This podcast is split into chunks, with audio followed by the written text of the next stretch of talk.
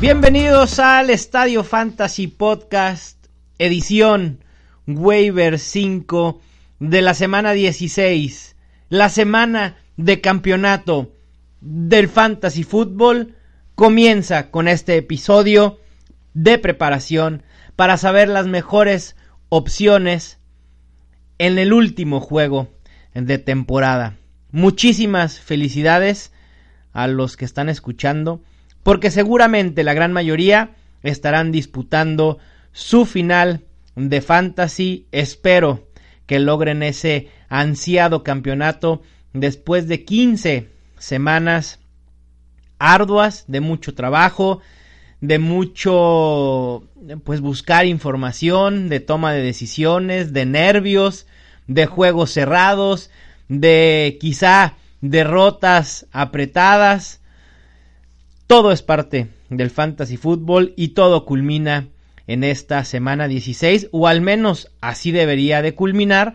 Ya se los he dicho que para mí y para la gran mayoría de analistas y de conocedores del fantasy es un terrible error que la final se extienda o se juegue hasta la semana 17. ¿Cómo les fue en semana 15? Espero que muy bien en sus semifinales.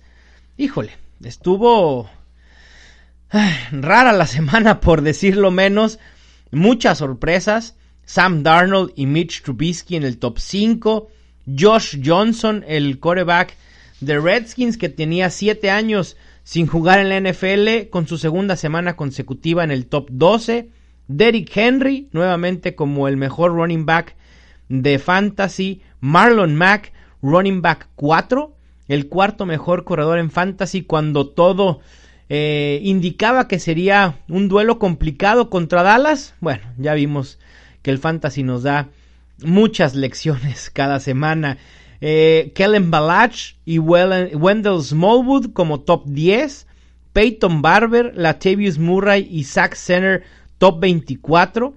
Damian Williams y Justin Jackson también top 24 después del calvario que sufrimos el jueves por la noche ante la duda de si jugaba Spencer Ware, de si Melvin Gordon estaría activo.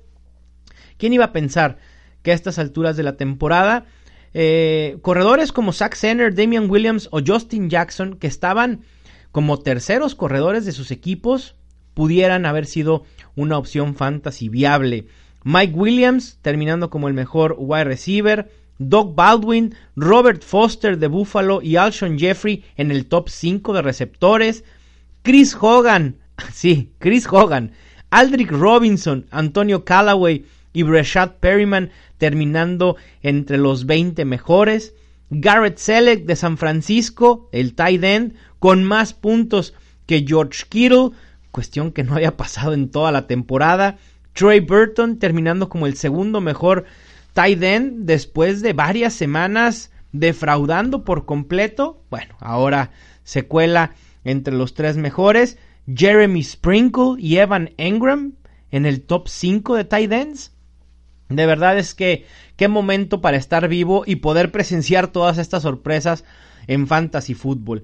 Y del otro eh, cara de la moneda, pues las decepciones, ¿no? Muchísimas decepciones esta semana. Muchos que llegaron hasta instancias semifinales confiaban en estos jugadores y pues para mala fortuna, porque es mala fortuna. Realmente creo que alguien que haya colocado como titular a los jugadores que voy a nombrar enseguida tomaron la decisión correcta. Y eso es con lo que nos quedemos, lo que nos tenemos que quedar, ¿no? Ya olvídense de que hayan perdido, ni modo, es parte del juego, pero tengan la seguridad y la certeza de que tomaron la mejor decisión. Gente como Andrew Locke, Ben Roethlisberger, Jared Goff y Dak Prescott Corredores como Philip Lindsay, Lamar Miller, Zeke Elliott, Leonard Fournette, Saquon Barkley, Aaron Jones. Receptores como Keenan Allen, Adam Thielen, Tyrek Hill, Juju Smith-Schuster, Brandon Cooks, Tyler Lockett y tight ends como Rob Gronkowski, Travis Kelce, George Kittle, Jared Cook, Zach y Cameron Braid. De verdad es que ha sido una semana difícil de asimilar para muchos, y también desde este lado, como analista, eh, hay muchas cosas, decir, ¿qué sucedió? ¿no? Y, un, mal juego lo puede tener cualquier semana, cualquier equipo, cualquier jugador. Y ahí está Dallas, que venía con una eh, buena inercia. Llegan los Colts y les dicen, aquí no. Y los Colts están metidísimos en la pelea por el comodín. Y bueno, también en las ligas de Mad Bet estuvo sabrosa la competencia. Para quien no sepa, pues las ligas de Mad Bet son de Daily Fantasy. Cada semana abren dos competencias. De verdad es que vale la pena intentarlo. Una competencia gratuita en la que se reparten 500 pesos en premios entre los primeros tres lugares. No cuesta absolutamente nada entrar. Y otra liga con costo de 50 pesos, que realmente 50 pesos para entrar a un Daily Fantasy no es nada. Y donde se reparten 1500 pesos en premios entre los primeros tres lugares. Felicitar a los ganadores de semana 15 de la liga gratuita. En tercer lugar, Eddie. En segundo lugar, José Alberto Herrera. Y en primer lugar, a Raúl GB. En la liga que más reparte dinero, que es la de entrada de 50 pesos, felicitar a los ganadores. Tercer lugar, Miguel CM. Segundo lugar, Carlos Ruin. Y en primer lugar, este, hasta me da pena decirlo, no, no es cierto, la verdad es que da mucho orgullo, Mauricio Gutiérrez, no sé si lo ubiquen, eh, un gran analista de crean. Pues yo obviamente me llevé la liga de eh, dinero con un equipo un tanto, pues no tan competitivo, si lo vemos ya en perspectiva, algunos jugadores que quedaron a deber. Inicié con Jared Goff como coreback, que al final de cuentas no fue gran opción. Todd Gurley, Zeke Elliott, Devante Adams, Juju Smith Schuster y Tyler Boyd. De tight end utilicé a George Kittle. Y de en el flex utilicé a Chris Carson, que me parece que ahí fue donde estuvo mi ventaja sobre los demás equipos. Y de defensa utilicé a los Vikings. Recuerden que las ligas de semana 16 se van a crear en el transcurso de lunes y martes para que estén al pendiente y se inscriban y armen su alineación lo antes posible. Les comparto el link en el que tienen que hacer su registro. Es bit.ly diagonal mau mavbet. De todos modos, se los comparto en la descripción de este podcast. Y antes de ir a las recomendaciones propiamente a las cinco mejores opciones, quiero platicarles un poco de estrategia de cómo abordar su final. Obviamente lo que más nos preocupa en una final es nuestro equipo, ¿no? En qué necesidades tenemos, en qué, qué es lo que podemos mejorar vía waivers. Pero en un juego decisivo, en el que es todo nada, quedar campeón o no llevarte absolutamente nada, porque en el segundo lugar, ¿quién se acuerda del segundo lugar? Pues solo tú, ¿no? Pero no, estamos buscando el campeonato. Bueno, en esta instancia hay que también analizar el roster de tu, rival. Hay que detectar qué necesidades tiene. Por ejemplo, y, esto es para que te adelantes y le quites opciones. Por ejemplo, tú no necesitas running back, pero tu rival sí. Entonces tienes que reclamar a cualquier running back que crees que pueda ayudarle a tu rival o que pudiera siquiera pensar en utilizar como titular. Preferible que tú ese jugador lo tengas en tu banca aunque no lo vayas a utilizar, por ejemplo, si tienes a Joe Mixon, Saquon Barkley, a Todd Gurley, por decir algo, es obviamente que alguno de los corredores que voy a, a recomendar hoy no lo vas a utilizar en tu final. Pero a lo mejor tu rival sí. Quítaselo. Preferible que esté en tu banca a que esté en la alineación titular de tu rival. Y que esa sea la diferencia entre ganar o perder. ¿No crees? Además, ahorita seguramente ya tienes a muchos elementos en tu banca que no vas a utilizar en la final. Detecta si tu rival está utilizando una defensa diferente cada semana, si está utilizando la estrategia de streaming en defensa. Si crees que va a ir por una en waivers, adelántate. Reclama tres o cuatro defensas. Déjalo sin opciones, que tenga que jugar con una defensa que tenga un mal enfrentamiento. Preferible quedarte corto de banca. ¿Para qué quieres banca ya en estos momentos? adelántate, ve por tres o cuatro defensas, quítale las opciones a tu rival. Obviamente, él también pudiera hacer lo mismo y te pudiera dejar sin opciones si tú estás utilizando la estrategia de streaming eh, defensa o streaming de kicker, ¿no? Pero es parte de la estrategia. Ahorita todo es válido, excepto la trampa, obviamente. Pero de ahí más, todo es válido. Si tu rival no tiene coreback, quizá vayas a tener que ir por tres corebacks en waivers. No me importa. ¿Para qué quieres a tu banca? Ya la profundidad de tu roster ya no sirve para nada. Detecta quiénes serán tus titulares indiscutibles. Quédate a lo mejor con dos, tres opciones y listo. Todo lo demás puede ser votado a la agencia libre en pos de una estrategia para ganar a tu rival y dejarlo sin opciones. Y bueno, después de un poco de estrategia final, vamos con las recomendaciones. Y adivinen qué sucedió en Sequín. Algo que sucede en todas unas semanas. Exacto. Lesiones. Lesiones que representan oportunidades aprovechar para la semana de campeonato. Aaron Jones tuvo que abandonar el juego contra Chicago debido a una lesión de rodilla. Parece ser un esguince. Es algo que pudiera dejarlo fuera algunas semanas, pero tomando en cuenta que los Packers ya no están jugando a nada porque están oficialmente eliminados de playoffs, es probable que Aaron Jones ya no vuelva a jugar en las dos semanas que restan. Su lugar fue ocupado totalmente por Jamal Williams, fue el único running back utilizado por los Packers ante la ausencia de su corredor principal. Terminó con 16 toques, fueron 12 acarreos y 4 recepciones, 97 yardas totales y un touchdown. Esto le alcanzó para terminar como el decimocuarto mejor corredor en fantasy en semana 15 y fue uno de los 20 corredores más utilizados en la semana. Fue su mejor juego de la temporada hay que recordar que Williams fue el corredor titular en las primeras dos semanas de este 2018 debido a una suspensión que había de Aaron Jones. Si bien Williams no fue muy efectivo, promedió 3.41 yardas por acarreo y 5.9 puntos fantasy por juego, la realidad es que su volumen sí fue considerable, pues promedió 17 toques por juego. Es más o menos el mismo volumen en el que fue utilizado la semana pasada. Y es el volumen justo que pudiéramos esperar de Williams en semana 16 contra unos Jets quienes en las últimas cinco semanas permiten en promedio por juego 15.2 punto fantasy a corredores.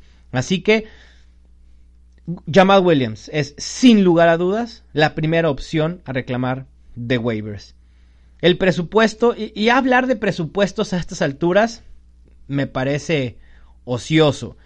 Así que lo voy a obviar y voy a decir el 100% del presupuesto restante para todas y cada una de las opciones de las que voy a hablar el día de hoy. Gástate todo tu dinero en esta ronda de waivers si es que todavía tienes algo de presupuesto, si juegas en waivers de presupuesto. Al segundo corredor que voy a recomendar tomar en waivers, ya lo aconsejé la semana pasada, eh, pero sigue muy disponible y me parece justo volverlo a nombrar porque además resultó exactamente como lo había calculado. Aunque para ser sinceros, un touchdown ahí salvó su día, pero lo importante en fantasy es el volumen y el Elijah McGuire seguirá siendo el corredor principal de los Jets. Está disponible en un 86.4% de ligas en NFL y 68% en Yahoo Obviamente se benefició de la ausencia de Isaiah Crowell y terminó siendo uno de los 15 corredores más utilizados en semana 15. Terminó con 21 toques, 71 yardas y un touchdown contra los Texans que suponían ser un enfrentamiento algo complicado para el corredor. Jugó en el 75% de snaps, tuvo el 72% de acarreos con 18 y el 50% de las recepciones entre los corredores del equipo de Nueva York con tres. El que le siguió en utilización fue Trenton Cannon, quien jugó un 31% de snaps, 28% de acarreos con 7 y el 50% de recepciones también con 3.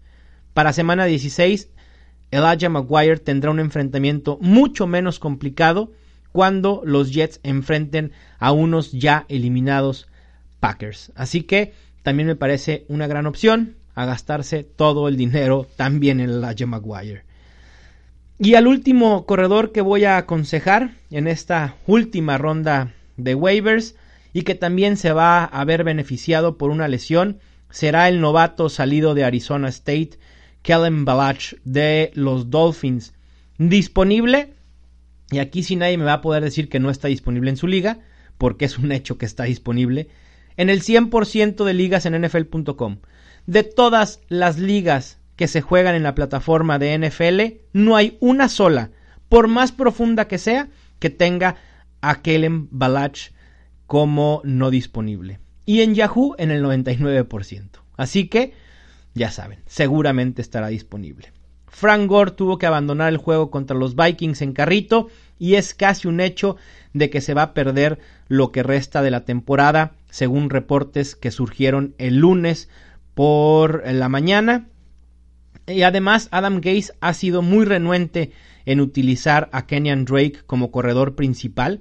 Y esto nos lo dejó demostrado en semana 15, porque el novato Kellen Balach termina con 12 acarreos, 123 yardas y un touchdown, jugando en el 49% de snaps, teniendo el 63% de acarreos y el 25% de las recepciones.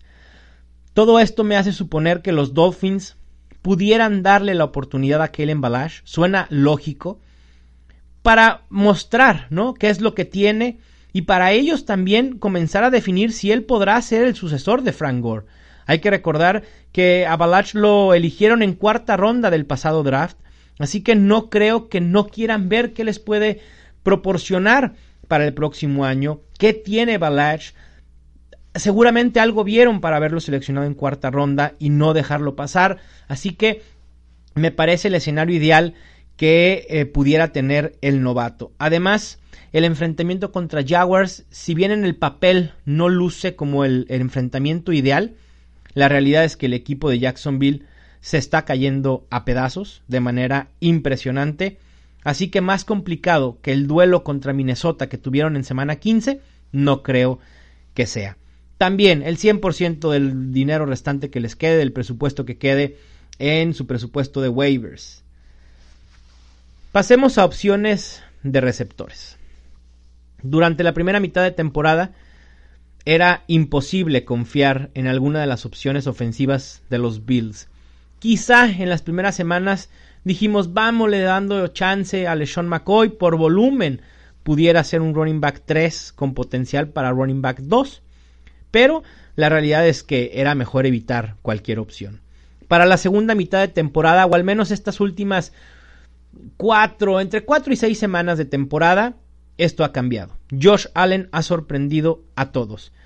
De hecho, desde la semana 12 a la fecha, no hay un solo coreback en fantasy fútbol con más puntos fantasy que el coreback de los Bills. Así como lo escuchan.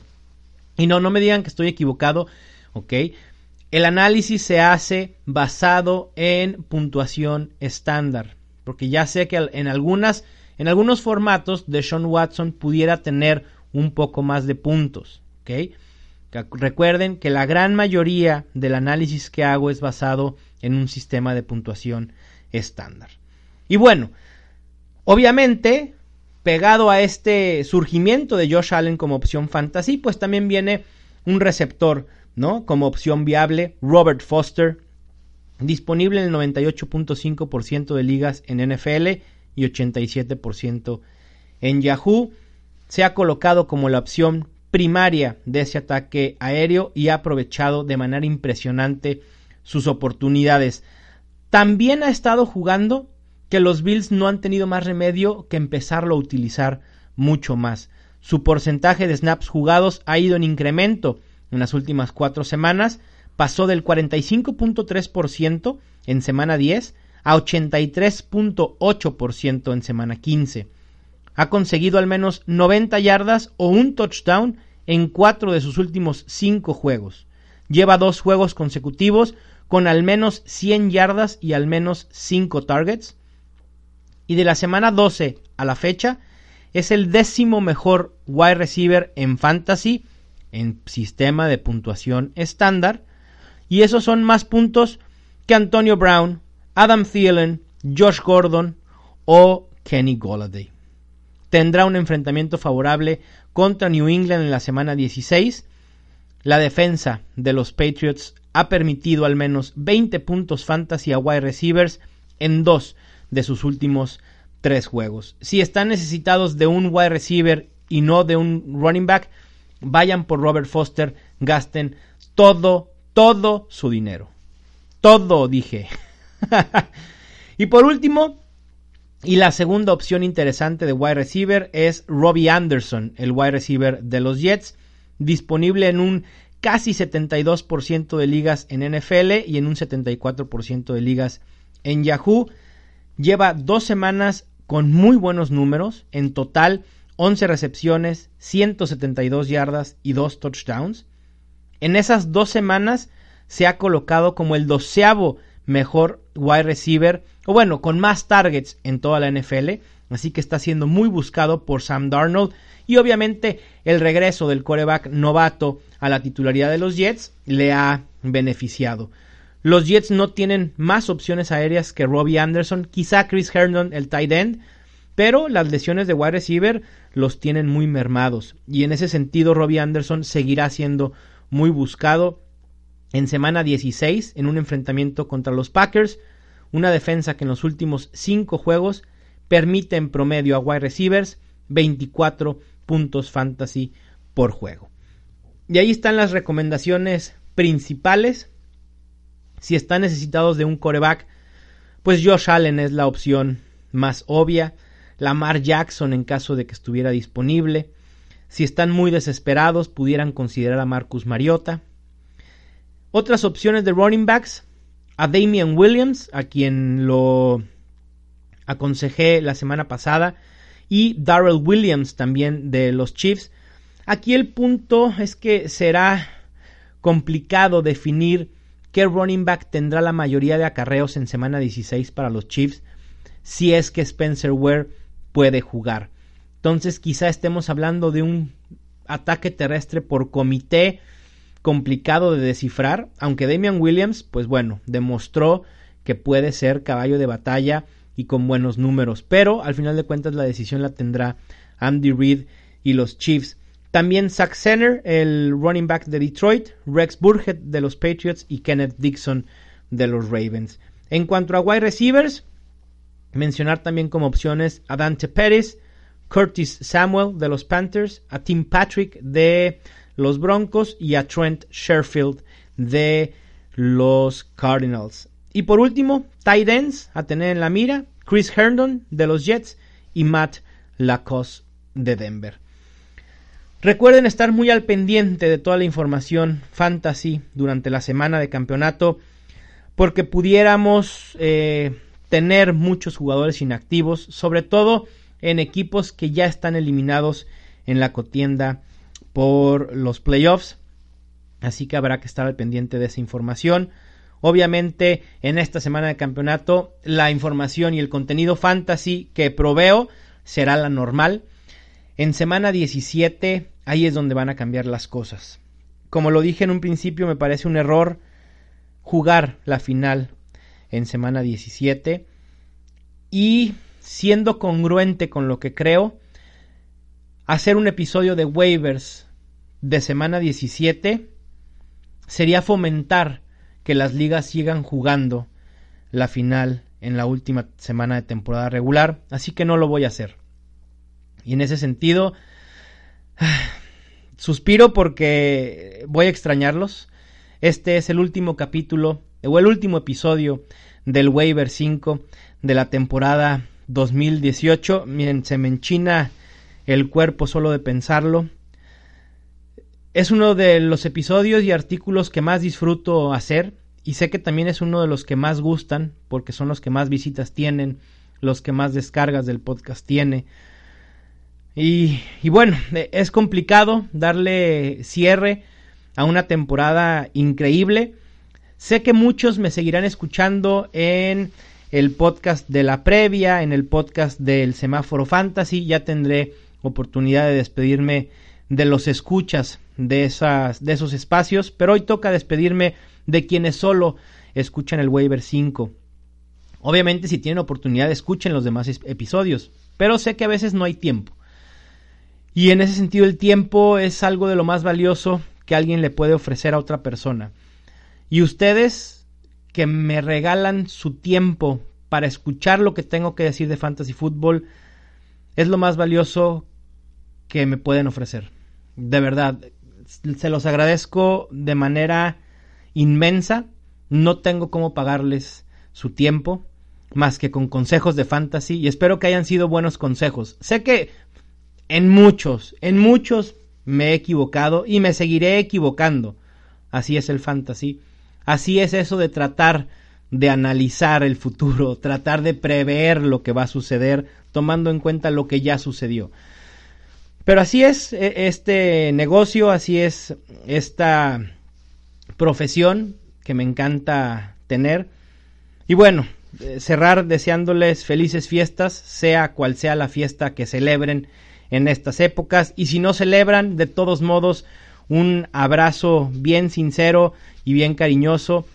Y pues mi agradecimiento y feliz año nuevo también para ustedes, que el 2019 sea muy buen año, el mejor año de sus vidas, hay que aprovecharlo al máximo. Es una despedida a poco, no dramática, un poco, pero ya verán que en enero seguiré en mis redes sociales dando lata. En febrero seguramente estaré eh, continuando con el podcast con mucha información de fantasy. También estoy pensando hacer algunos episodios, eh, ya sea por mi cuenta o en colaboración, de lo más destacado del año, los premios Estadio Fantasy, eh, el equipo ideal de Fantasy del 2018, en fin, hay mucho contenido, así que seguramente nos estaremos escuchando en algún otro espacio, pero con esto cierro el Waiver 5 2018. Fue un viaje increíble, un pues mi debut con podcast, el artículo sigue teniendo muchísimo éxito, lo cual también les agradezco. Ha sido un viaje fascinante, este del Waiver 5, y quedó demostrado que en Fantasy Football una de las grandes claves, más que el propio draft que hacemos en junio, julio, agosto o quizás hasta septiembre, es mucho más importante estar al pendiente y administrar nuestros equipos durante la temporada y hacernos de jugadores importantes vía waivers. Y por mencionar algunos, Philip Lindsay, simplemente un jugador que salió de la nada, que alguien lo tomó de waivers, Nick Chubb, lo mismo, y así se van construyendo un equipo con calibre de campeonato. Y sé que muchos que están hoy en la final están ahí gracias a que pudieron tomar algunos de los jugadores que aquí se aconsejaron en el waiver 5 y eso me da muchísimo orgullo y felicitarlos porque al final de cuentas los que toman las decisiones y los que deciden hacer caso o no son ustedes y ustedes son los que merecen todo el crédito. De verdad, muchísimas, muchísimas gracias. Les mando un fuerte, muy, muy fuerte abrazo. Dicen que el que mucho se despide, poco se quiere ir y esa es la realidad. Por mí me extendería hasta una hora en el podcast, pero tampoco les voy a quitar tanto tiempo. Ni tampoco tendrán ustedes la dicha de escuchar mi hermosísima voz para nada. Sé que no tengo la gran voz, pero bueno, se hace lo que se puede. De verdad, gracias. Esto fue el Waiver 5, semana 16 por favor presúmanme en cualquiera de los medios en los que ya saben que me pueden contactar si ganan su campeonato de fantasy fútbol. Nada me dará más gusto. Les mando un abrazo, otra vez, diez mil abrazos yo creo que ya mandé para todos. Esto fue el Estadio Fantasy Podcast, yo soy Mauricio Gutiérrez.